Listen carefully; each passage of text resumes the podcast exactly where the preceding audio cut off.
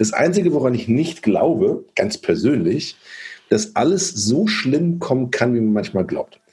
Und ich glaube vielmehr, dass wir ein bisschen mehr Fokus darauf setzen müssen, was wir auch gewinnen in der Situation, in den, Umgeb äh, in den Rahmenbedingungen, die sich uns gerade aufzwingen.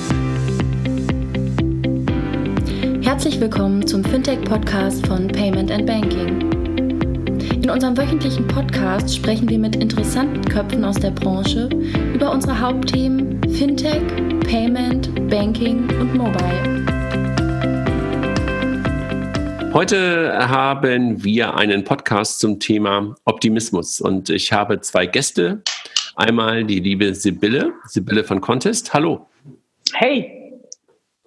Und den lieben Arnulf, Arnulf von der DKB. Hallo Arnulf. Hallo André und Sibylle.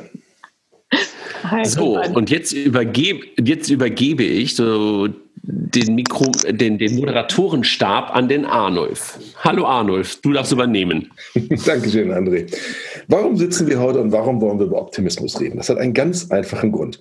Wir stecken mitten in der Corona-Krise und wir haben überhaupt keinen Engpass daran, Nachrichten zu finden, die uns bedrücken, die Zukunft verbauen und so weiter und so fort. Das Einzige, woran ich nicht glaube, ganz persönlich, dass alles so schlimm kommen kann, wie man manchmal glaubt. Und ich glaube vielmehr, dass wir ein bisschen mehr Fokus darauf setzen müssen, was wir auch gewinnen in der Situation, in den, Umgeb äh, in den Rahmenbedingungen, die sich uns gerade aufzwingen und im Zweifelsfall auch in dieser Krise. So schwer einem das fällt, aber umso mehr ist es wichtig, das einfach mal zumindest als eine Übung zu machen. Das Ganze darf nicht falsch verstanden werden als Zynismus oder äh, Wolkenträumerei oder jede Art von Naivität. Es geht darum, finden wir die Kraft, wir drei, und hoffentlich inspirieren wir auch andere, einfach mal ausschließlich und vielleicht sogar grundlos optimistisch zu sein. Und deswegen fragen wir uns, welche Errungenschaften, so verrückt es klingt, hat uns die Corona-Krise bisher beschert? Und was hoffen wir, was aus diesen Errungenschaften, die vielleicht noch zarte Pflänzchen sind, in Zukunft werden könnte? Weil wir natürlich trotzdem in der Corona-Krise sind, wird es immer wieder vorkommen, dass einer von uns depressive Dinge von sich gibt, pessimistisch ist oder zynisch wird und dann wieder dieses Geräusch hören. Das ist das 5-Euro-Stück, was ich habe prägen lassen für den heutigen Tag. Und damit wird dann quasi gestraft, um es danach zu spenden an einen guten Zweck, der idealerweise irgendwie in der Krise hilft, damit umzugehen. Ich würde deswegen gerne euch beiden, die ja so redegewandt, fantasievoll und eigentlich auch so grundsätzlich optimistische Menschen seid, einfach mal durch ein paar Punkte führen, wo wir uns vielleicht fragen, ähm, was haben wir dort für Errungenschaften mittendrin schon erreichen können. Seid ihr bereit? Ich Auf die Plätze total. fertig los. Auf, Auf die, die, Plätze, Plätze fertig los. los. Fangen wir doch mit dem an, was uns am nächsten ist, ist zwischen uns Menschen. Was ist dort trotz aller Rahmenbedingungen an Positiven jetzt bereits entstanden, was wir nicht missen wollten, auch nach der Krise? Mhm ja, persönliches Umfeld. Ähm, ne, mit der Company sind wir jetzt seit fünf Wochen auch im Lockdown. Was ich finde, was in meinem Berufsleben und im Privatleben viel besser funktioniert, ist die Kommunikation. Natürlich jetzt weniger im Sinne von, man sieht sich und man kann auf Reaktionen schauen, sondern ähm, ich bin mit vielen Leuten sehr viel näher gerückt. Ich habe viel mehr One-on-One-Gespräche und ich habe die Zeit auch sehr genutzt, um mit Menschen wieder in Kontakt zu kommen, die ich so ein bisschen aus den Augen äh, und aus dem Herzen irgendwie auch verloren hatte. Und gleichzeitig natürlich ähm, trennt man sich irgendwie bewusst oder unbewusst von anderen. Also irgendwie eine ganz schöne innere Reinigung und gleichzeitig irgendwie eine Verstärkung von Netzwerken. Und auch Fokussierung, wie es klingt. Ne? Also Definitiv. Mhm. Ne? Das ist so mhm. Okay. Ja. André, bei dir irgendwas Positives im zwischenmenschlichen Bereich, was du nicht missen möchtest? Ich glaube, so ein bisschen die Beliebigkeit ist weg dass man in der Tat, was Sibylle und du gerade beide auch schon gesagt habt, bewusster äh, kommuniziert, bewusster mit Menschen kommuniziert, äh, die einem halt wichtig sind. Und ähm, dieses, ja, in der Tat äh, etwas Beliebige ist auf jeden Fall ganz automatisch ja äh, nicht mehr vorhanden, sondern du musst jetzt bewusst darüber nachdenken, mit wem willst du kommunizieren, mit wem willst du worüber kommunizieren. Und das ist irgendwie ganz schön zu sehen, wer da wichtig ist für, für mich, für uns. Und ähm, das finde ich schon, finde ich schon irgendwie echt gut. Wie hat sich das auf eure Freizeitgestaltung ausgeübt? Also die findet ja im Wesentlichen in den eigenen vier Wänden oder vier Zäunen statt, wie immer das deutet, welche Möglichkeiten man hat. Ist das komplett weggefallen oder einfach nur anders? Oder wie gestaltet ihr jetzt die Freizeit, so schwer sie auch zu entgrenzen ist von der Arbeitszeit? Was ich zum Beispiel irgendwie finde, dass ich einfach, das ist ja kein wichtiges Ende mehr wie das eine oder das andere. Mhm. Also erstmal muss ich sagen, dass, äh, dass, dass das Arbeiten ähm, gar nicht irgendwie weniger geworden ist, ähm, obwohl man ja vielleicht denken könnte, dass man durch weniger Pendeln, durch weniger Reisen ähm, eigentlich vielleicht weniger effektive Arbeitszeit ähm, oder weniger Bruttoarbeitszeit hat. Kann man das so sagen? Ähm, das ist bei mir momentan irgendwie leider gar nicht der Fall, ähm, sondern ich habe das Gefühl, dass Homeoffice und diese immer währende Verfügbarkeit und diese Möglichkeit halt auch immer wieder mal noch kurz eine Telefonkonferenz zu machen, dazu führen, ähm, dass ich relativ viel, ähm, sag mal, unter Feuer bin und relativ viel arbeite und viel mit, mit Kollegen mich austausche. Ähm, Freizeit ähm, ist eigentlich fast genauso wie vorher relativ viel mit der Familie auf der einen Seite, die natürlich auch alle zu Hause sind und insofern relativ viel Freizeit in Haus und Garten stattfindet und auf der anderen Seite natürlich das, was erlaubt ist, also das, was äh, mit Sport zu tun hat. Und da ich zum Glück Sportarten betreibe, die man ganz gut als Ego-Fucker betreiben kann, also Laufen und Radfahren, äh, behindert ja, mich das nicht wirklich. Eine neue Sportkategorie, Sibylle. Ich möchte nicht wiederholen, aber du meinst, du warst vorher schon einsam beim Sport und das hat sich jetzt nicht geändert. Ja, ich bin halt irgendwie asozial und das kann ich auch weiterhin sein. ich habe ich hab ja zwei Brüder und der eine hat ähm, in letzter Zeit, hat er mir gestern verraten, deswegen war ich nicht welcher es war, der hat getrackt, wo er seine Zeit mit zubringt. Frag mich nicht warum. Und der kann mir, konnte mir exakt sagen gestern Abend, dass er 17 Prozent mehr Zeit hat, weil einfach die ganzen Reiseblöcke ausfallen. Also ob das Aber du kannst sagen, wer das war, weil das auch auf LinkedIn gepostet hat. Das überlasse ich ihm, das dann selber zu sagen. es gibt eine Zahl, nicht mehr so ein Datenmensch. Also in meinem engen Familienkreis sind es 17 Prozent Gewinn. Bei mir glaube ich sogar mehr. Ich würde sonst zwei Stunden jeden Tag mit Commute zu bringen, also irgendwie mit dem Fahrrad oder mit der Bahn oder dem Auto ins Büro zu fahren. Das sind zwei Stunden Zeit und bei mir kommt direkt an, dass ich eine Stunde davon mindestens meiner Tochter spazieren gehe, allein um keinen Rappel zu kriegen, äh, sondern vor die Tür zu kommen. Also gehe ich mit meiner äh, Tochter durch den Wald irgendwo über die Wiesen hier und das ist einfach mindestens eine Stunde am Tag ein Wahnsinnszugewinn. Ich habe bis äh, seit der Elternzeit, wo sie noch mit mir spazieren gehen konnte, außer im Kinderwagen, habe ich nicht jeden Tag eine Stunde Qualitätszeit mit meiner Tochter gehabt. Großartig. Dabei kann ich sogar noch zwischendurch telefonieren. Alles unter 20 Minuten akzeptiert sie danach, mosert sie rum. Was sind deine Errungenschaften? Ja, ich finde das, find das Spaziergang-Thema toll. Auch äh, junge Menschen gehen mittlerweile jetzt spazieren, sogar miteinander. Ähm, und äh, alles im Rahmen des Erlaubten natürlich. Aber das, davon kann ich mich auch nicht freimachen. Ich gehe viel spazieren mit Menschen. Ähm, ich habe aber de facto überhaupt gar nicht weniger oder äh, mehr Zeit, denn ähm, nach so drei Wochen hier wirklich allein in der Etagenwohnung bin ich jetzt wieder dazu übergegangen, häufiger mal ins Büro zu gehen, weil ne, ich gehe zu Fuß, das dauert eine Viertelstunde, ist ein schöner Spaziergang zum Prenzlauer Berg und dann habe ich da das ganze Büro für mich alleine. Oder zwei, drei Leute sind noch da, jeder von uns hat mindestens 150 Quadratmeter für sich. Ähm, ansonsten mache ich natürlich auch das, was André tut, nur ohne Fahrradfahren. Ähm, und ich habe, ich bin dazu übergegangen, weil ich das Gefühl zunehmend habe, ich muss was herstellen. Ich bin halt ähm, jetzt eher hauswirtschaftlich tätig und koche und backe viel, was zu einem, wie soll ich sagen, schwungvollen Lieferservice in benachbarte Stadtviertel ähm, zu meinen, ich sag mal, Corona-Familien ähm, geführt hat. Dort äh, liefere ich dann das Hergestellte ab, denn so viel kann ich gar nicht essen. Also du willst einfach so, also, sagen, ne? du kochst für andere. Du bist so eine Art ich koche, ich koche äh, und vor allem ich backe. Genau, ich backe, ich, ich backe für andere. Ich habe eine virtuelle Challenge mit meiner Mutter, die wirklich Aha. ganz ausgezeichnet backen kann und es muss besser schmecken als bei ihr. Und ich sage euch, ich bin da noch nicht. Also ich will jetzt nicht sagen, gut, dass der Lockdown noch länger ist, aber ich habe noch einen weiten Weg vor mir, was da äh, das Erreichen des Benchmarks angeht. Ja, ähm, aber nach Brandenburg südlich von Berlin?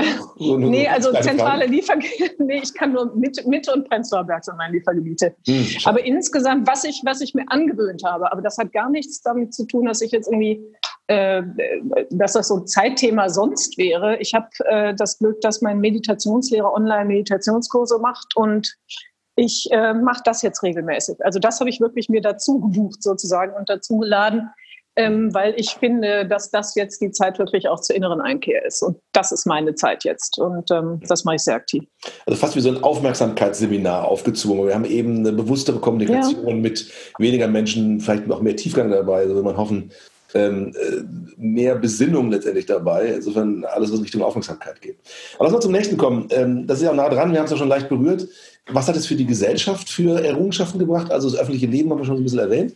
Also wir wissen ja, dass es eigentlich nicht stattfindet, aber findet es denn auch wirklich nicht statt? Also wir haben gerade öffentliches Leben in der Gruppe N gleich 3, per Zoom, wie auch sonst alles. Aber was hat im öffentlichen Leben als Errungenschaft stattgefunden? öffentliches Leben, Einrichtungen, alles, was Gesellschaft betrifft. Ja, also ich glaube, ganze, ja, ganze Gesellschaftsgruppen haben jetzt erstmal mehr Anerkennung. Wir sind jetzt ne, erstmal beim Status quo deutlich mehr Anerkennung. Ärzte, Krankenschwestern, Pfleger, Supermarktpersonal. Und Kommt da auch mehr an als der feuchtwarme Händedrück? Äh, ja, und genau, und das, ne, das kommt auf die Wunschliste, glaube ich. Ne? Denn momentan werden die jetzt besser bezahlt. Nein, werden sie nicht alle klatschen für die, aber vielleicht bezahlen wir sie einfach mal besser. Das finde ich dann irgendwie insgesamt auch zielführend. Es gab ja da irgendwie diesen Comic so, ne, danke, sagt eine Krankenschwester von eurem Applaus, kann ich jetzt äh, vielleicht meine Rechnung bezahlen? Das ist so ein bisschen der Punkt. Also das ist, das ist eher Wunschliste. Es gibt eine Anerkennung. Ähm, die Hoffnung besteht halt eben, dass das irgendwann auch mal in ja, Geld mündet, also monetarisiert wird. André, glaubt ihr, es wird eine Umverteilung geben vom, ich überspitze es mal, vom Hedgefonds-Management zum Gesundheitswesen? Ich, ich, ich würde es mir natürlich wünschen, aber nicht genauso wie ähm, Sibylle es gerade gesagt hat, auf dieser Wunsch, Wünsch dir was Liste, dass ich sage, es wäre toll, wenn diese Berufe, wo wir momentan merken, dass sie halt auch so eine unglaubliche Relevanz für unseren Alltag eigentlich haben und so das Rückgrat von vielen Dingen sind, die viele andere Sachen überhaupt ermöglichen, auch genau diese, diese Achtung und diese äh, Wertschätzung auch in monetärer Hinsicht bekommen. Ähm, ich glaube, wir werden das mit Sicherheit sehen in sowas wie den nächsten Gehaltsrunden oder was machen die dann auch? Äh, wahrscheinlich sind es ja dann Gewerkschaften und, und ähm, Tarifvertragsrunden, dass es mit Sicherheit nicht mehr so einfach wegge weggebügelt werden kann, weil es einfach in der öffentlichen Wahrnehmung hoffentlich auch eine andere, genau diese Wahrnehmung hat. Ähm, ich glaube, der, die Benchmark, die du aufgemacht hast, beziehungsweise ähm, die, die Schere zwischen Hedgefondsmanager und der, dem, dem Krankenpfleger, der Krankenschwester, ähm, das ist, glaube ich, dann ein bisschen weit entfernt und wahrscheinlich würde es sich nicht umkehren. Das werden wir, glaube ich, nicht sehen. Ähm, aber ähm, eine gewisse Verteilung ähm, hoffe ich auf jeden Fall, dass sie kommen wird, weil wir glaube ich, bewusst uns ähm, gemacht oder weil, weil uns gerade ge bewusst gemacht wurde, dass bestimmte Berufsgruppen, bestimmte Einrichtungen einfach unglaublich wichtig für uns alle sind und die werden einfach eine andere Art von Wertschätzung bekommen, da bin ich mir ganz sicher. Und das ist nicht nur der Blumenstrauß. Jetzt hast du ja Kinder in der Schule, André, ähm, äh, und du hast ja kürzlich einen Podcast darüber gemacht. Ist es eine Errungenschaft, was durch den Zwang zum E-Learning, den er macht und Homeschooling, ist da, ist da, sind da Errungenschaften dabei, auf die man auf keinen Fall verzichten sollte? Na gut, wir hatten ja jetzt drei Wochen Ferien und von diesen fünf Wochen ähm, keine Schule waren jetzt die letzten drei Wochen wirklich ähm, Ferien. Ähm, ich bin da ganz sicher, dass das einen unglaublichen Schub bringen wird, weil Schulen ja einfach, wenn du das, du hast es ja selber auch wahrgenommen bei deinen drei, äh, bei deinen drei Jungs und wirst es ja demnächst wieder wahrnehmen, dann bei der, bei der, bei der vierten.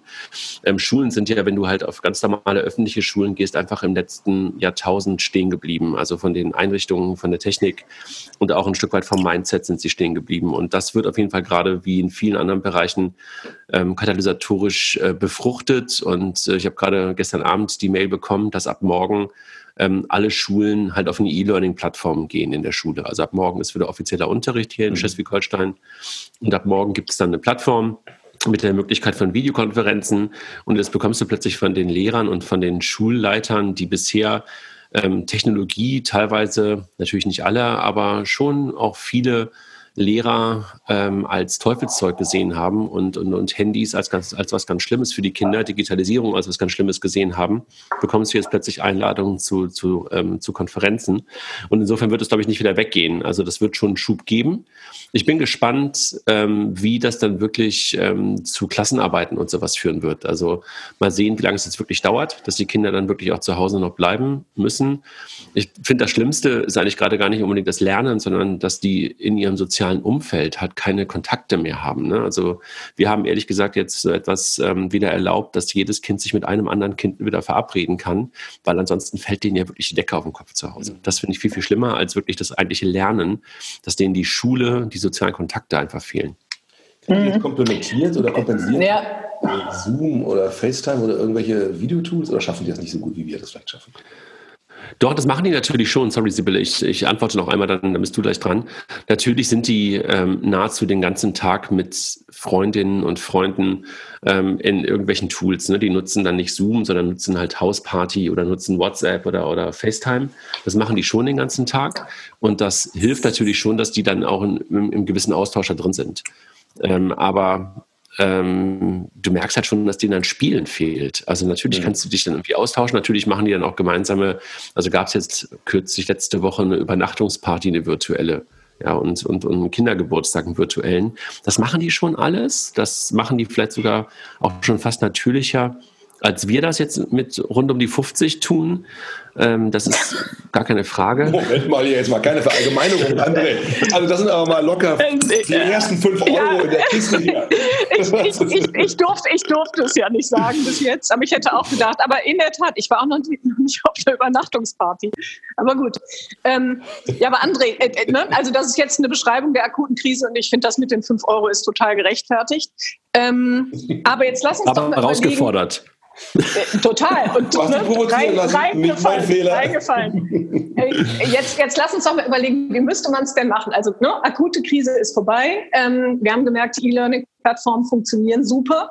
Ähm, wie müsste man es denn machen, damit auch die soziale Komponente demnächst berücksichtigt wird? Und warum frage ich das? Weil äh, ich habe ich überlege mir dann natürlich auch, wie geht das in der weiterführenden äh, äh, Ausbildung? Die ganzen Unis sind jetzt zu. Wenn du mal nach Amerika guckst, ähm, es gibt ja diesen wunderbaren Professor Scott Galloway und der sagt, wofür zahlt man denn eigentlich jetzt noch irgendwie 80.000 Dollar im Jahr äh, für, diese, für diese Erziehung, wenn das alles über virtuelle Zoom-Konferenzen gemacht werden kann. Ja? Und da könnte man jetzt auch sagen, sowas, also bisher bezahlte oder ich sag mal elitäre äh, Erziehung könnte jetzt irgendwie total demokratisiert werden, indem halt jeder und zwar von überall eben auch diese einfach, einfach teilnimmt ja, und einfach sehr viel günstigere Studiengebühren zahlt, ja. ähm, natürlich immer noch unter harten Eingangsvoraussetzungen und so weiter und so fort. Aber ein Stück weit könnte man das demokratischer aufstellen. Das müsste man, das kann man organisieren, aber für mich wäre dann in der Tat die Frage, wie könnte man es dann schaffen, diesen interaktiven, diesen Spielaspekt, der ist ja eigentlich in der Tat in Schulen viel wichtiger. Die Interaktion zwischen den Kindern, du lernst verhandeln, verlieren, dich auseinandersetzen und so weiter. Ähm, ne, da müsste man mal überlegen, wie würde man den künftig in einer virtuelleren Welt irgendwie kriegen. Ja. Ich glaube, das ist eigentlich die eigentliche Vernetzung. Guck mal, wir drei kennen uns und können jetzt zusammen über so ein Thema reden. Spielen. Vernetzt haben wir uns in der realen Welt. Vielleicht haben wir gespielt, mhm. auch als Erwachsene. Ja, und okay, fairer Punkt. Wir brauchen noch eine coole Erfindung. Wahrscheinlich wird es irgendeine App sein, die uns das spielische Zusammenkommen reinkommt. Kommt auf die Wunschliste. Wunderbar. Ja, ja oder wird, wird, ja, virtuelle Projektgruppen und so weiter und so fort. Also ne, genau Wobei, das, was wir, und, wir, kommen und, ja, wir kommen ja vielleicht, ja. Äh, nee, nee, und ich glaube, noch um das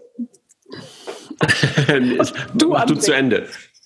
Ja, wir nee, kommen ja gleich ich, noch ich, auf das ganze Thema. Ich mache jetzt auch zu Ende. Wir kommen ja noch auf das ganze Thema Wirtschaftsleben auch. Und wir, was wir jetzt feststellen, ist, dass du, dass du viel mehr abgibst an sozusagen die Teams. Das könntest du mit den Kindern, vor allem mit den älteren Schulkindern natürlich auch machen. Also noch viel mehr Projektarbeit machen und die kommen mit irgendwas zurück, was sie gemeinsam irgendwie erarbeitet haben ja, in der, im Diskurs, in der Auseinandersetzung und so weiter. Liebe Hörer, André hat aus einem Impuls des inneren Widerstandes eine Maske aufgesetzt für diese virtuelle Konferenz. Wir müssen das einfach genießen. Aber André, du hast dich mit der Maske schön bremsen können. Äh, jetzt, sie will nicht das dritte Mal zu unterbrechen. Jetzt darfst du. Nein, also ich, ich glaube, ihr habt völlig recht, dass ähm, gerade in, in, in in Studien und in der, ich sag mal, Erwachsenenbildung ähm, solche Demokratisierung von Wissen natürlich deutlich, deutlich ähm, besser und effizienter mit solchen Tools möglich zu sein scheint. Ich glaube, bei Kindern in dieser Bildung irgendwo so zwischen, keine Ahnung, fünf und, und, und, und 18 wird es, glaube ich, ein bisschen schwieriger, weil genau das, was, was, was wir auch gerade gesagt haben, was auf, die, was auf die Wunschliste kommen soll, dort ja nahezu im, im Fokus steht, neben dem Lernen. Also du brauchst halt genau diesen, menschlichen, zwischenmenschlichen Austausch viel, viel mehr, glaube ich, jedenfalls, als du den bei Erwachsenen brauchst, ähm, weil, äh, na, weil die ansonsten halt nur mit, mit, nur mit Eltern zusammen sind. Und das ist halt glaub, scheiße. Das die müssen halt Sozialisierung. Ne?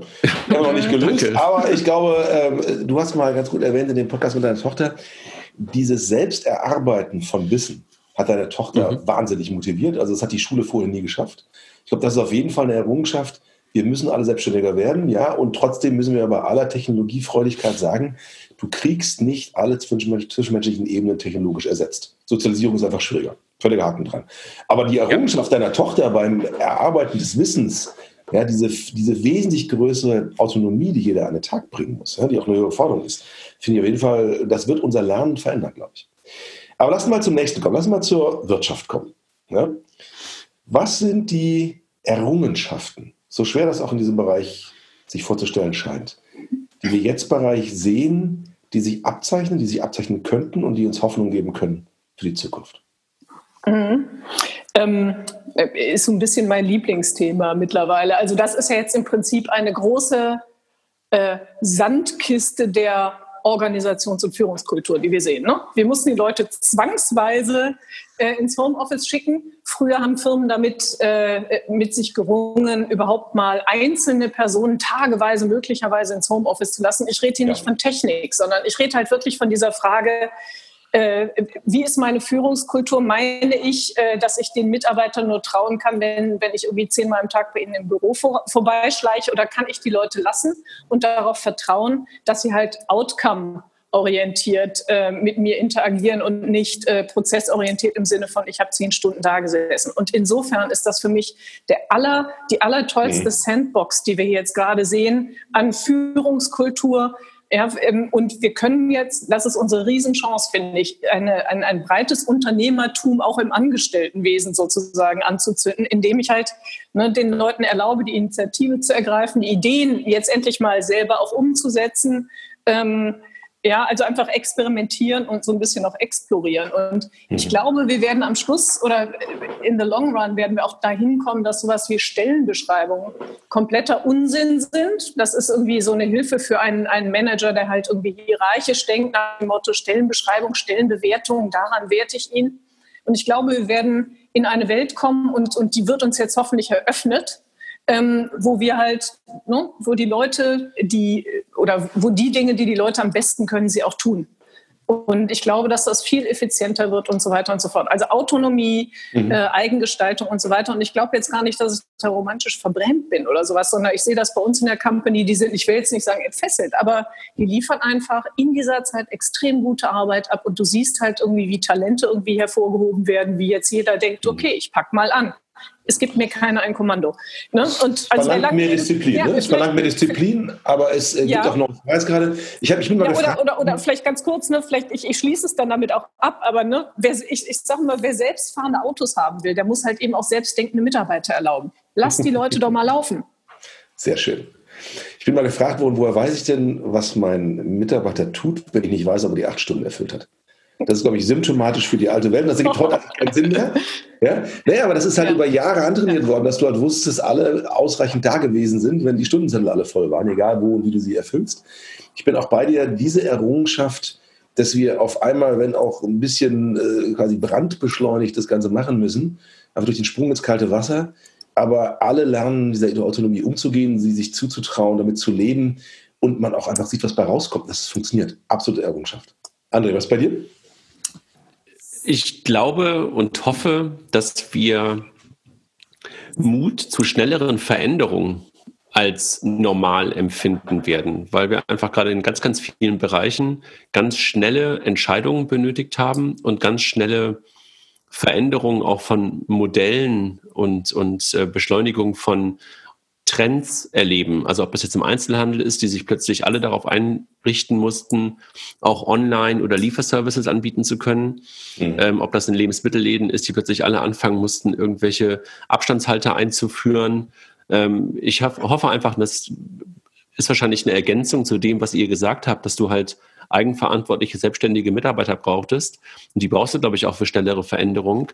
Hoffe ich halt darauf, dass die Wirtschaft das beibehält, dass man diese Geschwindigkeit und diese, diesen Veränderungswillen, der gerade aus, dem, aus der Not heraus da war, beibehält und sich weiterhin traut, Dinge schneller und, und mutiger umzusetzen. Mhm. Mhm. Da bin ich relativ optimistisch. Also klar, je länger der Lockdown dauert, desto schwieriger wird es, wie so ein Gummiband wieder in, in die alten Strukturen zurückzufallen. Aber ich glaube auch, selbst wenn jetzt äh, alles schon vorbei wäre, ja, ähm, du hast äh, jetzt eine Phase, wo du wirklich diese ganzen Routinen und Rituale auch hinterfragst. Und du wirst nicht zu diesen Sachen mehr zurückgehen mhm. können. Ja, also nicht, ja, wenn du auch, mit denk von denkenden Menschen umgeben bist. Du kannst auch Homeoffice nicht mehr zurückdrehen. Also weil es einfach funktioniert hat, kannst ja. du jetzt nicht einfach nochmal ja. sagen, nee, klappt doch nicht. Nee, ich vertraue dir nicht oder sowas. Das, funktioniert ja einfach nicht mehr. Und äh, das wirst du nicht wieder zurückdrehen können. Ähm, also mir fällt jetzt selber nach fünf Wochen auf, äh, nach fünf Wochen ähm, nicht mehr im persönlichen im persönlichen, ähm, ähm, wie soll ich sagen, also nicht mehr in Meetings zu sitzen mit, mit Leuten zusammen. Das funktioniert wunderbar für bestimmte Bereiche. Und ich merke aber auch, dass ich für andere Themen mittlerweile wirklich danach giere, wieder mit Menschen in Räumen zu sitzen, um bestimmte Dinge anders besprechen zu können. Das merke ich halt mhm. auch. Ne? Also Abarbeiten mhm. funktioniert im, im, im Homeoffice ähm, super einfach ähm, strategische Sachen zu machen, und das klingt ja immer so hochtrabend, aber halt so, ähm, sich wirklich auch streiten zu können und, und, und Dinge voranzutreiben, die dann auch ein bisschen mit Streiten zu tun haben, das ist aus meiner Perspektive am Telefon und in Videokonferenzen deutlich schwerer, als wenn du in einem Raum sitzt mhm. und nachher zwischendurch zur Kaffeemaschine gehst oder sogar noch abends ein Abendessen hast. Das fehlt mir ein bisschen, dass du bei den Dingen, die halt ein bisschen mehr in die Zukunft ausgerichtet sind, mit Menschen zusammen sein willst. Also das, das spüre ich. Mhm. Finde ich, ist genau mhm. da auch eine Errungenschaft drin also dieses, dieses kontroverse Umgehen miteinander, das Streiten, so am Whiteboard, äh, jeder hat einen Stift, der hatten beide mal verschiedene Welten auf, um die es gehen soll, so diese, in, in der Ideation, im Konzeptionsprozess. Da kommt man leider aber auch sich häufig einen Schritt zu nah, weil es so schwierig ist, die Distanz zu wahren, wenn man eben inhaltlichen dann vielleicht auch einen persönlichen Konflikt austrägt. Die Distanzierung durch die technischen Medien zwingt uns auch, da nicht zu nahe zu kommen. Ich muss echt sagen, die Kontroversen, die ich so habe, ich finde einfach alles nur fokussierter. Meetings dauern genauso lang, wie sie dauern müssen und keine Sekunde länger, weil auch viel Smalltalk fehlt. Der fehlt vielleicht an anderer Stelle, aber auch ja, die Streitigkeiten, die man hat, die ah, gehen nicht so tief. Ja, Anruf, da, da, bin ich bei dir und ich glaube, das ist vielleicht aber auch das, was ich genauso meine, dass es eher beim Abarbeiten so ist, wo man sich ja auch mal streiten kann, wo man aufs Fachliche und auf die Kürze dann auch äh, kommt. Wenn es aber wirklich dann in, in richtig weitgehende Sachen geht, glaube ich, brauchst du das manchmal. Und ich will jetzt gar nicht schon wieder die fünf Euro da reinwerfen müssen, weil ich gerade ins Negative gehe, sondern einfach nur das, was bleibt, ist, du kannst, glaube ich, super geil abarbeiten im, ähm, im Homeoffice und in dieser virtuellen, im virtuellen Zusammensein. Ähm, und gleichzeitig ähm, haben wir da halt noch so ein paar Sachen auch wieder als Wünsch dir was, dass wir halt auch weiterhin zusammenkommen wollen. Sibyl, er hat noch keinen Fünfer dafür verdient, oder? Nein, nein, nein. Gut. Nee, nee. Lass doch mal zum, zum Lieblingsthema Umwelt kommen. Also wir alle haben es in der Nachricht schon gesehen. Äh, die, die Stickoxide lassen irgendwie nach. Interessanterweise nicht so stark, wie man glauben würde, wenn gar keine Diesel mehr durch die Gegend fahren. Aber irgendwie, ich habe den Eindruck, das mag jetzt auch am zauberhaften Frühlingswetter seit genau diesen fünf Wochen liegen. Gefühlt zumindest. Hat, glaube ich, seitdem nicht mehr geregnet. Ähm, dass es irgendwie die Umwelt einfach zumindest mal eine ordentliche Pause bekommt. Weil die Leute fahren weniger Auto, es wird weniger geflogen und all die anderen Sachen, von mir ist auch weniger Warenverkehr, die Umwelt kriegt gerade zumindest mal eine Pause-Taste spendiert. Ist es wirklich gut für die Umwelt? Haben wir wirklich Errungenschaften? Naja, ähm, weiß nicht, bin kein Wissenschaftler, aber ne, ich habe gerade frisch gelesen, also Stickstoffoxide und, und, Feinstaub scheinen nicht von den Autos zu kommen, weil viel besser ist es in den Städten nicht geworden. Aber was ich schon irgendwie an aber meiner. Dann können wir die Fahrverbote aufheben. Wenn das nicht gilt, ja, gibt es keine ja, Fahrverbote. Genau das, äh, genau, das war genau das Rational. Aber mein Punkt ist jetzt, zahlt schon ein bisschen darauf ein. Wenn du jetzt durch deine Stadt gehst und ich lebe halt hier in der Stadt, ich merke halt, wie meine direkte Umwelt also Umgebung vor allem auch, ähm, total davon profitiert, dass nicht so wahnsinnig viel los ist. Ne? Man geht jetzt spazieren und ich finde, man merkt jetzt richtig, welche Fremdkörperautos in der Stadt sind. Und ähm, das, wir, suchen ja das Gute an den Dingen. Und ich würde schon denken, dass wenn wir uns das alles so ein bisschen beibehalten, ja, diese, diese Entschleunigung, dieses ich fahre lieber mit dem Fahrrad oder ich gehe lieber zu Fuß, dann hat das auch langfristig einen guten Effekt, wahrscheinlich weniger auf unsere Umwelt, äh, sehe meine an Anmerkung von eben, aber doch irgendwie auf unsere Kultur, auf unsere Laune mal auf jeden Fall. André, wirst du so viele Reisen machen danach wie vor der Krise? Nein, auf keinen Fall. Und ich glaube, nochmal ganz kurz auch auf das Thema Umwelt zu kommen. Also wenn du dir die Bilder wiederum anguckst aus, aus Venedig, wo plötzlich keine, keine großen Kreuzfahrtschiffe mehr stehen und, und wo viel weniger äh, von diesen komischen Taxen durch die, also Motortaxen durch die Gegend fahren, das hat ja schon eine unglaubliche Auswirkung auf die kleine, auf, auf, die, auf die kleine Umwelt in Venedig zum Beispiel. Und äh, ich glaube generell, dass das schon so eine kleine Pausetaste ist. Und natürlich wirst du diese Pausetaste nicht zu einer langfristigen ähm, ja, zum, zum, das wird nicht langfristig so, so, so bleiben können, ähm, aber dass es uns allen mal klar macht, dass wir durchaus durch bestimmtes Reisen, durch bestimmtes Verhalten ähm, dazu beitragen, dass es halt der Umwelt nicht gut geht, tut uns, glaube ich, allen ganz gut, mal zu sehen, was es, wozu so fünf Wochen, wozu so sechs Wochen einfach führen können. Gar keine Frage. Und äh, zum Thema Reisen, was du gerade gesagt hast, werden wir nach dieser Corona-Zeit wieder genauso viel reisen oder genauso in der gleichen Art reisen, wie wir das davor getan haben? Auf keinen Fall. Auf keinen Fall. Das wird, ich, das wird ich, könnte, ich könnte mir jetzt gerade auch nicht vorstellen, zum Beispiel, mit, könntet ihr euch jetzt vorstellen, mit dem Flugzeug nach Frankfurt zu fliegen? Würdet ihr nicht machen, ne? Nee. Wenn überhaupt Frankfurt, würdet ihr schnell einen Zug setzen. Warum ja, genau. ich tun sollte. Genau. gerade im Spiegel. Naja, ich meine, ich, ich, ich, bin ja, ich bin, ich, ich bin ja ehrlich gesagt schon, schon seit, seit mehr als zehn Jahren so ein Bahncard 100 Kunde. Und insofern ähm, ist das für mich ganz persönlich gar nicht so eine große Veränderung zu dem, also wenn, wenn wir wieder reisen können, werde ich, glaube ich, mein Reiseverhalten gar nicht so sehr ändern ähm, als davor. Ne? Ähm, was ich mir momentan weniger vorstellen kann, sind so Dinge, die natürlich auch dann teilweise stattgefunden haben, so Wochenendtrips irgendwo plötzlich hinzufliegen. Also für, für drei Tage irgendwie nach Paris ja. oder nach Rom oder sowas. Ähm, auch wenn mir das mittlerweile fehlt, muss ich auch sagen. Also einfach ähm, andere Eindrücke wieder zu bekommen, weil ich gucke jetzt seit fünf Wochen hier aus dem Fenster und gucke die ganze Zeit auf die gleiche Pflanze. Die verändert sich zwar jetzt momentan freundlicherweise im Frühling, äh, aber ansonsten ist es schon ein bisschen langweilig. Ne? Also so andere Eindrücke mal wieder zu bekommen, das, darüber würde ich mich schon freuen. Das ist aber natürlich auch ein Luxusproblem, was, äh, was, was wir alle so haben. Aber nochmal zurück zu der Frage, wird sich unser Reisen verändern? Ja, auf jeden Fall. Auf jeden Fall wird sich das Reisen verändern. Lisa Neubau hatte im Interview im Spiegel jetzt in der aktuellen Ausgabe was echt super Schlaues gesagt. Sie sagte, ähm, auch wenn im Moment Fridays for Future natürlich wie viele Alternativen, also wie jedes Thema außer Corona gerade völlig irgendwie in der Versenkung verschwunden scheint, wir erleben gerade eine Phase, die wirklich ihresgleichen sucht, wo die Politik auf die Wissenschaft hört. Wo Menschen untereinander die äh, wirklich wissenschaftlich besten Auswertungen austauschen, wo die Medien von Financial Times, Washington Post diese aggregieren. Wir leben in einer, wenn du so willst, einer Renaissance was unsere Bereitschaft angeht, der, die Politik der Wissenschaft folgen zu lassen. Wenn das nicht eine Chance ist, wie sie es ansonsten, glaube ich, mein ganzes Leben nicht gegeben hat, dass wir auch der Umweltfrage uns anders nähern werden, dann weiß ich nicht, was wir noch brauchen als Weckruf dabei. Ja, und das ist einfach, also ich hoffe, wir behalten das bei. Es, ist, es wird schwieriger sein, nach Corona zu sagen, es gibt keine Klimakrise. Ja, weil es hat das, kein Mensch was hören wollen über die Pandemie-Geschichten, etc. Äh, genau. Es, gibt, es ist schwieriger zu sagen, es gibt keine Klimakrise und es ist unmöglich zu sagen, wir können nichts tun als Politik. Genau. Ja, weil also, es wird jetzt getan. Gewaltige. Aber da, da, da, da, sind wir doch schon bei zwei Sachen Richtung Politik. Ne? Also Absolut. das sind, das sind da zwei, zwei Sachen schon drin. Auf der einen Seite echtes Expertentum und Handlungsfähigkeit. Mhm. Hm? Absolut. Meine, kommen wir direkt zum nächsten Punkt Politik. Was ist die größte Errungenschaft in der Politik aus eurer Sicht? André, vielleicht du mal zuerst.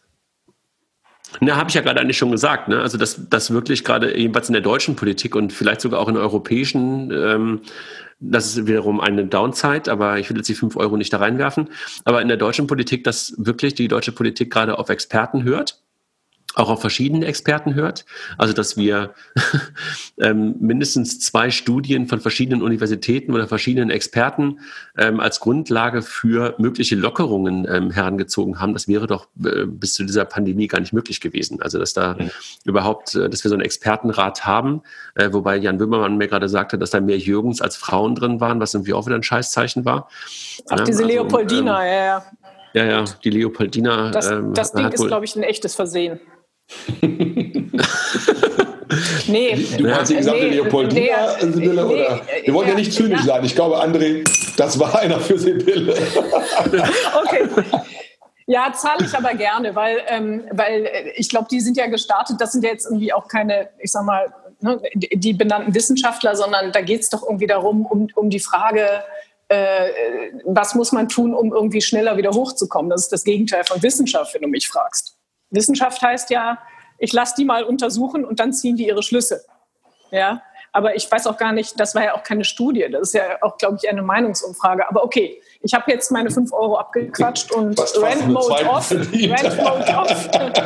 Nein, aber, aber vielleicht, vielleicht darf ich den zweiten Satz noch ganz kurz sagen. Also zum einen Thema, dass, dass halt die deutsche Politik momentan sich Experten ähm, zur, Seite, zur Seite nimmt und wirklich auf die hört, ist, glaube ich, etwas, was wir bis dahin selten gesehen haben. Also dort ist zwar immer irgendwelche Expertenräte, aber dass die auch wirklich auf Augenhöhe mitgeredet haben und auch die, die Entscheidungen wirklich beeinflusst haben und sie halt nicht nur von Machtpolitik beeinflusst waren, ist halt wirklich super. Also du merkst ja momentan schon, dass da wieder so, so kleine Machtpolitiker ähm, meinen, sich da irgendwie gegensetzen zu müssen, oder wie so ein Laschet, der sich ja gerade lächerlich macht bis zum geht nicht mehr. Äh, das ist das eine, was ich wirklich gut finde und wo ich hoffen würde, dass das irgendwie auch ähm, beibehält. Und diese Geschwindigkeit, also diese Handlungsfähigkeit, also das, was momentan an Geld rausge rausgehauen wird, ist eine andere Frage, ob das jetzt gut ist oder schlecht ist für die, für die Zukunft, ähm, dass wir so viele Schulden da gerade machen, aber dass da wirklich Handlungsfähigkeit gezeigt wird und dass da wirklich innerhalb kürzester Zeit Milliardenpakete ähm, durch die Tür gewunken worden sind. Ist ja großartig, das zu sehen. Und das sogar in vielen Teilen über das ganze Land hinweg, wo wir eigentlich ein föderales System haben. Jetzt kann man sagen, das darf in der Zukunft nicht so sein, das darf auch nicht zur Regel werden. Da bin ich auch völlig dabei, weil das halt gegen das Demokratieverständnis ist. Ähm, weil so kannst du natürlich eigentlich nicht ein Land regieren. Das hat ja was monarchische Züge schon fast. Ähm, aber auf der anderen Seite ist natürlich super zu sehen, dass wir halt handlungsfähig sind. Und das freut mich. Mhm. Mhm. Genau, und da das ja ein Optimismus-Podcast ist, würde ich noch einen draufsetzen und sagen, ähm, wir müssen auch mal gucken, was das mit den Institutionen macht, also hier den Klimazielen, die wir haben und die WHO, äh, die ja, ich sag mal, extrem geschwächt äh, bisher war. Möglicherweise ergeben sich da komplett neue Chancen, falls es mal so einen Impfstoff gibt. Du wirst immer einen zentralen Punkt brauchen, der verteilt, der diese unangenehmen Entscheidungen trifft, wer denn zuerst bekommt und so weiter und so fort. Vielleicht, also diese Institutionen müssen dann aktiv werden und ich hoffe mal, äh, dass die auf diese Art und Weise, die supranationalen vor allem, ähm, ähm, dann auf eine gute Art und Weise auch wieder erstarken. Sind wir eigentlich nationaler geworden oder bleiben ja. wir weiter eine globale Gesellschaft? Also im Moment sieht man ja, es gibt ja, ja. fast keine Außenpolitik mehr gefühlt. Ähm, ist es gut, dass wir so lokal geworden sind? Es befriedigt ja viele, auch die ganzen Randgruppen, all die sonst durch Extremismus irgendwie rechts und links auffallen, fühlen sich wohler, weil sie nicht Spielball der globalen, unkontrollierbaren Strukturen sind. Ähm, die Grenzen sind mhm. geschlossen, alles, was dazugehört. Ist das eine gute Entwicklung für uns, etwas lokaler zu sein? Etwas national? In Teilen ja, in Teilen ja. Also gerade wenn du Produktion mal anschaust, das ist ja alles heute oftmals kleinteilig mit extrem komplexen Lieferketten und dann fehlt eine Schraube und die ganze gesamte Produktion stockt. Und das hat man dann mal vor zehn Jahren gemacht, weil es irgendwie zwei Cent äh, auf ein 800 Euro Produkt spart. Und insofern würde ich schon sagen, da so eine, Matthias Hawks nennt das, glaube ich, Glokalisierung ja, du produzierst äh, einfach so weit es geht dann eben auch äh, lokale Teile, mhm. da wo es Sinn macht. Äh, auch gerade wenn du dann mal so eine richtige Ökorechnung auch machst und die externen Effekte mal einpreist, da sehe ich durchaus Chancen äh, im in der Lokalisierung, was mhm. natürlich der schlechte äh, Auswuchs der Lokalisierung ist, ist der, ist der Bereich des harten Nationalismus. Aber über den reden wir nicht, denn das mhm. kostet ja fünf Euro. Aber ich glaube, ich glaube, ganz kurz zum, zum Thema ähm, Lokalisierung, das würde ich jetzt mal nochmal losgelöst von Lieferketten und sowas sehen. Das ist für mich schon eine Hoffnung, dass wir alle dann vielleicht dann doch wieder verstehen, dass wir gerne auch irgendwann demnächst wieder in Innenstädte gehen und diese 800 Quadratmeter äh, Geschäfte, die ja jetzt ab morgen wieder aufmachen können, vielleicht dann doch mehr supporten, als wir das in der mhm. Zeit vor Corona getan haben und vielleicht dann doch nicht ganz so viel bei Amazon und sonstigen großen Unternehmen oder Online-Unternehmen ähm, ähm, einkaufen das wäre schon eine Hoffnung, dass da auch mhm. so etwas Lokales wieder in uns mhm. hochkommt, was ich nicht, was ich, was ich nicht gleichsetzen möchte mit Nationalismus. Also das ist irgendwie mhm. etwas, wo ich völlig bei Sibylle bin, was ich hier auch komplett Muss man auch mal fairerweise sagen, lokal handeln und denken ist nicht Nationalismus. Das sind zwar völlig genau. miteinander. Exakt. Und damit in den Topf geworfen. Und Sibylle, einen Punkt hast du mal in einem der Vorgespräche gesagt, der ist wirklich haften geblieben bei mir. Du hast mal gesagt, wir haben bisher in der Ordnung nach dem eigentlich Zweiten Weltkrieg gelebt, die war geprägt durch das Erlebte und wie wir damit umgehen wollten. Und fast alle Strukturen, die wir kennen auf globaler Ebene, sind dadurch ausge ausgerichtet. Die große Hoffnung, die ich mit dir teile, ist, wenn wir jetzt neue Strukturen finden, auch auf globaler Ebene, die sich fokussieren auf das Erforderliche. Absolut. absolut, absolut. Und ich, und ich sehe darin eine Riesenchance. Und ich habe ja so auch diese eine Lieblingszahl. Ähm, ne? Nach der spanischen Grippe gab es irgendwie sechs Milliarden äh, blöd, 600 Millionen Leute auf der Erde, die irgendwie lesen und schreiben konnten. Jetzt ist es das Zehnfache. Und wenn man aus diesen Menschen ähm, die Schlausten nimmt, die dann Netzwerke untereinander bilden, unabhängig von äh, ihrem Herkunftsort und so weiter, sondern es geht wirklich nur darum, den Fokus auf eine Lösung zu setzen, dann bin ich da sehr optimistisch, dass das gute Sachen äh, auch geben kann. Und man sieht ja jetzt gerade auch, dass in verschiedenen Bereichen an Corona-Impfstoffen geforscht wird. Ähm, also da finde ich, kann die Wissenschaft auch mal wieder äh, mit, mit ihren Netzwerken, äh, ich sag mal, einer, einer global wünschenswerten Entwicklung total Vorschub leisten. Zuletzt würde ich ganz gerne, weil wir arbeiten ja alle für Technologieunternehmen, Fintechs, in dem Bereich haben wir alle mal zu tun gehabt, Banken. Was sehen wir eigentlich für die Zukunft als ein Benefit aus Richtung der Digitalisierung, von dem was hier stattfindet? Was haben wir heute bereits errungen? Was wird davon bleiben? Und was wird es vor allem auch treiben für die Zukunft? Ich glaube, Digitalisierung ist jetzt bei allen angekommen. Also jetzt, jetzt durch spätestens. Ja, das Thema ist jetzt, also das ist kein Trend mehr, sondern jetzt ist es ähm, etwas, was einfach ganz normal ist äh, und worüber du auch nicht mehr wirst diskutieren müssen, ob das etwas, äh, ob das der Schnupfen, der berühmte oder der Husten ist, sondern das bleibt halt und verändert nachhaltig nahezu jedes Business. Also darüber müssen wir, glaube ich, nicht mehr, darüber, auch darüber müssen wir nicht mehr groß diskutieren, wenige, genauso wenig wie über Homeoffice, ähm, dass Digitalisierung einfach ganz, ganz viele Sachen verändert. Also gar keine Frage. Also auch in der Bank. Du sagst gerade zwar, wir arbeiten für Technologieunternehmen. Ich glaube, das Unternehmen, für das ich äh, aktuell arbeite, würde sich, glaube ich, gerne als Technologieunternehmen bezeichnen. Es ist, glaube ich, bei weitem noch davon entfernt, also weit noch davon entfernt merke ich gerade immer wieder, wenn ich über Prozesse stolper, wo immer dann, wenn die Prozesskette ähm, sozusagen endet oder ähm, eine äh, weitergehen sollte, immer ein Mensch dazwischen ist. Ähm, also jeder Prozess immer von einem Menschen zusammengehalten wird, ähm, jeder Kettensprung. Ähm, dann merkt man aber da, dass einfach auf jeden Fall das Thema Digitalisierung ähm, komplett in der Bank angekommen ist und ähm, ja, die Notwendigkeit, äh, die nächsten Schritte zu tun, einfach bei denen, bei, den, bei den Leuten einfach mittlerweile vorhanden sind. Und das ist jetzt eine super Chance bei den, bei den Themen, wo jetzt wirklicher Schmerz ist, einfach erstmal zu machen und hinterher zu gucken, äh, was man jetzt irgendwie noch machen müsste, um es ganz richtig zu machen. Ne? Einfach erstmal so 80, 20 jetzt loszulegen, weil es einfach wichtiger ist, etwas abzuliefern, als es 100 Prozent richtig abzuliefern. Ich finde das eine Riesenchance. Es zahlt auf diesen Punkt ein, den wir vorhin hatten, einfach diese Bereitschaft für Veränderung. Ja. Das eigentlich gar nicht der Wunsch, der ist ja ein bisschen aufgezwungen, aber die Bereitschaft dafür, die ist wirklich beachtlich. Ich glaube auch, dass das ein Tempo ist, es wird vielleicht nicht immer so schnell voran, wie wir es jetzt machen, aber ähm, es ist jetzt, glaube ich, klar, dass in einer dichter werdenden Welt, äh, aber die Bevölkerung, wir uns mehr und mehr auf einfach digitale Methoden, Tools und Werkzeuge verlassen müssen. Ja, wir sehen trotzdem natürlich, dass jetzt der eine oder andere, ich glaube, letzte Woche gab es eine Wortmeldung vom Datenschützer aus dem Bundesland Berlin, der quasi per Federstrich ähm, sämtliche Kollaborationstools, weil sie unter die US Cloud Act fallen, quasi abgestrichen hat. Ähm, ich hoffe, das ist äh, nur so ein Aufbäumen all derer, die lieber eine Länge, leere Menge definieren, als eine funktionierende Menge. Ähm, ich glaube nicht, dass es irgendeine Chance besteht, das mit diesem Strich zu machen, zumal die Europäer das gleiche vorhaben, was der US Cloud Act macht, nämlich im Ermittlungsfall reingucken zu können, was jemand gemacht hat, ohne dass der Ermittelte es mitbekommt. Ähm, und äh, ich hoffe da an der Stelle, dass wir uns natürlich in einem gesunden Pragmatismus, also kein blinder, kein technologieverliebter, kein unkritischer Optimismus, dass wir uns einfach in einem sehr bewussten und sehr reifen Optimismus ähm, diesen Sachen auch stellen und sie einfach auch akzeptieren und umarmen. Ja?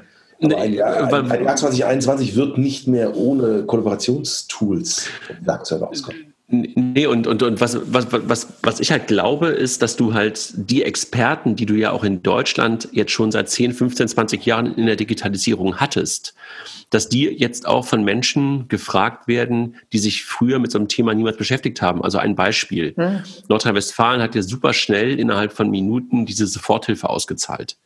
Dass sie da nicht auf das Thema Fraud geachtet haben, kann man sagen, Jungs, ey, wie dumm seid ihr?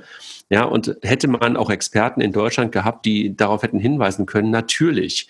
Und ich glaube, da wird man lernen. Also das, das sehen wir, glaube ich, jetzt auch, ähm, dass man da nicht blauäugig an und was du gerade sagtest, vorschnell einfach Dinge durch die äh, umsetzt und, und, und dumme Lösungen, äh, dumme digitale Lösungen baut, sondern dass man durchaus ähm, sich die Experten, die man aber auch schon im Land hat, und jetzt sind wir wieder vielleicht doch ein bisschen national, ähm, oder die man in der Nähe hat, einfach auch zu Rate zieht. Ja, das, ähm, darauf hoffe ich halt viel mehr, ähm, dass halt genau diese Unternehmen, diese Unternehmer, die wir heute schon haben, einfach auch in der Zukunft viel mehr gefragt sind. Ja, und einfach auch mal akzeptiert, schon mal, auch eine Demokratie lebt davon, dass sie an den Rändern auch schädliche Bewegung zulassen muss, einfach um ihren Grundwert der Freiheit für alle äh, zu bewahren. Das Gleiche gilt auch bei Förderprogrammen. Natürlich wird irgendwo irgendeiner probieren, es zu, äh, zu, äh, zu knacken, mhm. zu Ja. Die Frage ist, wenn das nur an den Rändern in kleinem Maße stattfindet, ist es ein Ausdruck des freiheitlichen, pragmatischen Fortschritts, der darin steckt. Wenn du es bürokratisch so abriegelst, dass es nicht stattfinden kann, fehlt dir sämtliche Geschwindigkeit für die Masse. Und im Moment haben wir alle, glaube ich, einen ziemlich großen Konsens, dass die Geschwindigkeit eben zählt. Das Geld muss innerhalb von wenigen Tagen dort ankommen. Ja? Und das müssen wir aber auch so begreifen. Wir leben auch in der Demokratie mit Missbrauch der demokratischen Instrumente. Ja, aber das genau äh, macht die Demokratie aus. Das macht auch die freie Wirtschaft aus letztendlich. Also keine Frage, dass da Missbrauch stattfindet und dass da auch ähm, Arschlöcher dabei sind, ähm, die das dann irgendwie auch ausnutzen wollen. Da bin ich auch völlig bei euch. Was ich einfach nur sagen will, dass man halt äh, mit ein bisschen mehr Sachverstand auch schon vorher hätte ähm, Dinge dazwischen hauen können, die halt diesen Missbrauch nicht ganz so einfach gemacht hätten. Und diese Experten haben wir schon am Rande der Gesellschaft oder am Rande der Wirtschaft heute gehabt, weil sie halt schon solche Lösungen gebaut haben. Ja. Ja, ihr Lieben, das war, ja, ne? das, war, das, war, das war auch recht knackig. Ne? Also das war jetzt nicht länger als ein Inlandsflug. Die, Ält die Älteren von uns können sich noch erinnern, was das war. Ne? Genau, für die anderen, das hatte, war die Zeit von äh, Hamburg nach Frankfurt zu fliegen, ohne mit dem Taxi zum Flughafen fahren, dort warten, einsteigen, check-in und so weiter. Nur die reine Flugzeit. Also in, in, für die Dauer eines Inlandsflugs habt ihr mich, mich zumindest großartig optimiert. Ich danke für euren nee, begründeten Optimismus. Es ist vielleicht dann eher, Arnulf, genau für den Commute zwischen Vorstadt und Büro in der Innenstadt, ne? Ja, der war nicht so umweltschädlich wie der Inlandsflug. Das fand ich schon ganz gut, so eine das zu machen. Ansonsten nur noch, um hier für den Track Record, habe genau zwei Münzeinwürfe, einmal für André und für Sibylle, ähm, weil ich das fast kläglich finde, wie optimistisch wir waren werde ich die Summe daraus meinem Restaurant um die Ecke spenden über diese tolle Nebenan-Kooperation ähm, und oder den Restaurants in meiner Nähe. Ähm, davon gibt es eh schon wenig genug im Süden. Und äh, vielleicht macht ihr auch was Ähnliches, um dafür zu sorgen, dass die, die gerade zu haben müssen, eben trotzdem irgendeine Basis haben, auf der existieren können. Ich danke euch. Ich bestelle momentan super häufig bei denen hier ja. bei uns um die Ecke. Das mache ich wirklich. Also das, das mache ich echt lustig. Top. Aber da kriege ich ja Essen für. Das war hier die Idee einer Spende. Das werde ich damit machen. Ihr dürft entscheiden, ja, ja. was ihr tut. Also ich werde 100 Spende. Euro spenden. Ich werde 100 Euro spenden an Restaurants in der Gegend. Ich danke euch, dass ihr mir diesen wunderbaren, sonnigen, wunderschönen Frühlingssonntagnachmittag so versüßt habt. Mit eurer Intelligenz, Herz und Hingabe, das Schöne zu sehen im eventuell sonst immer so düster dargestellten. Vielen Dank. Danke. Danke, Danke euch. André.